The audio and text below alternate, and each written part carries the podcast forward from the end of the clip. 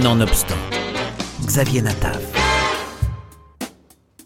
La sortie du jour, c'est l'extraordinaire bande dessinée Hashtag J'accuse de Jean Dittard qui fait revivre l'affaire Dreyfus au jour le jour en réinterprétant les archives d'époque à travers les filtres des dispositifs médiatiques contemporains comme les chaînes d'information continue ou les réseaux sociaux.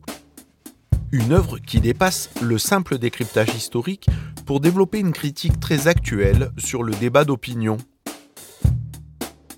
On y constate entre autres que l'on n'a pas attendu les réseaux sociaux pour troller, inciter à la haine ou diffuser des fake news. Jean Dittard.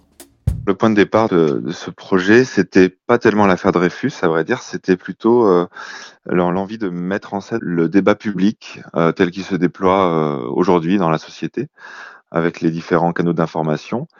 Et, et, en fait, j'étais un peu interpellé par, bon, ben, par, la, par la violence du débat public, on va dire, de manière générale, et par l'instrumentalisation de tout un tas de, de faits divers par des idéologues qui font monter les, choses, qui font un certain nombre de, situations euh, au départ anecdotiques prennent une proportion euh, démesurée.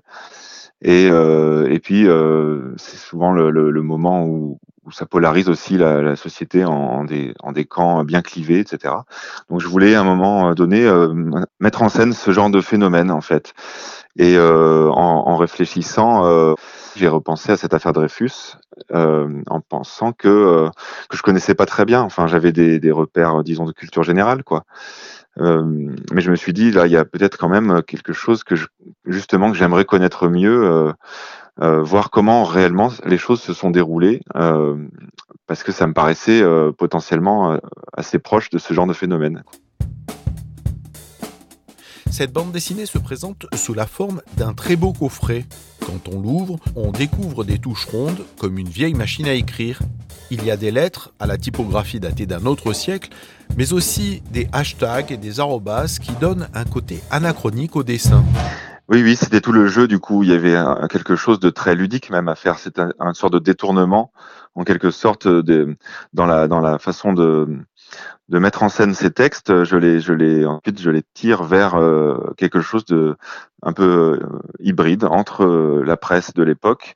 Effectivement, dans la, même dans le choix du papier, il y a un, effet de journal que j'ai voulu, dans les typographies, dans le dessin en hachure, et en même temps ramener ça vers des dispositifs contemporains. Donc, c'était aussi un jeu parfois sur la transposition de signes médiatiques, comme comme le like, comme des les petites icônes de les smileys par exemple ou des la petite icône du son de YouTube, enfin bon, ce genre de choses. Je me suis amusé en fait à, jouer avec euh, beaucoup de ces signes graphiques et, euh, et cette transposition, elle était, euh, bah, elle était pleine de, de, de, de stimulation à, à, plein de niveaux en fait. À la fois essayer de de jouer avec comment dire avec les, les contextes d'énonciation par exemple à un moment donné, il y avait des, des, des, lecteurs, des courriers de lecteurs qui étaient publiés dans la presse. Euh.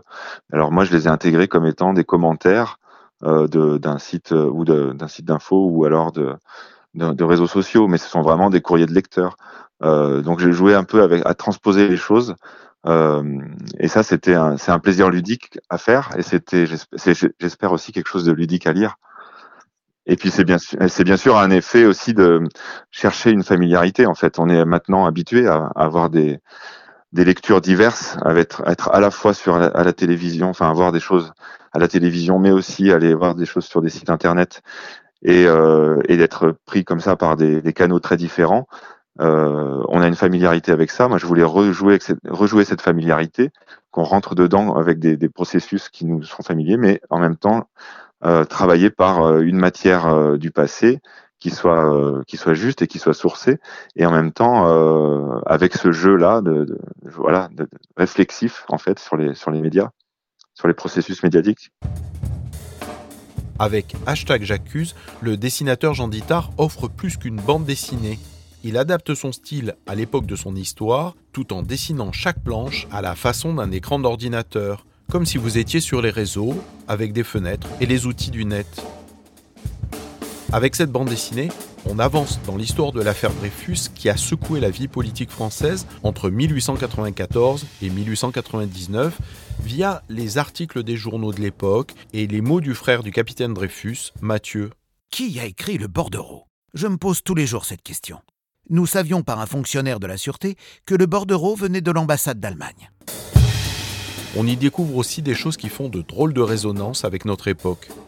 Il y a plein d'aspects. Il, y a la violence antisémite, évidemment, euh, euh, qui, m'a sauté aux yeux. Dans le détail des, mots qui sont exprimés, quoi. il y a des choses, je ne pensais pas que c'était possible, comme le, concours lancé par la libre parole euh, pour en finir avec le problème juif. c'est quelque chose. J'étais sidéré de lire des choses pareilles. J'étais certainement convaincu de sa culpabilité, puisqu'il avait été condamné à l'unanimité, disait-on, par des officiers français. Je partageais sur ce point l'opinion générale.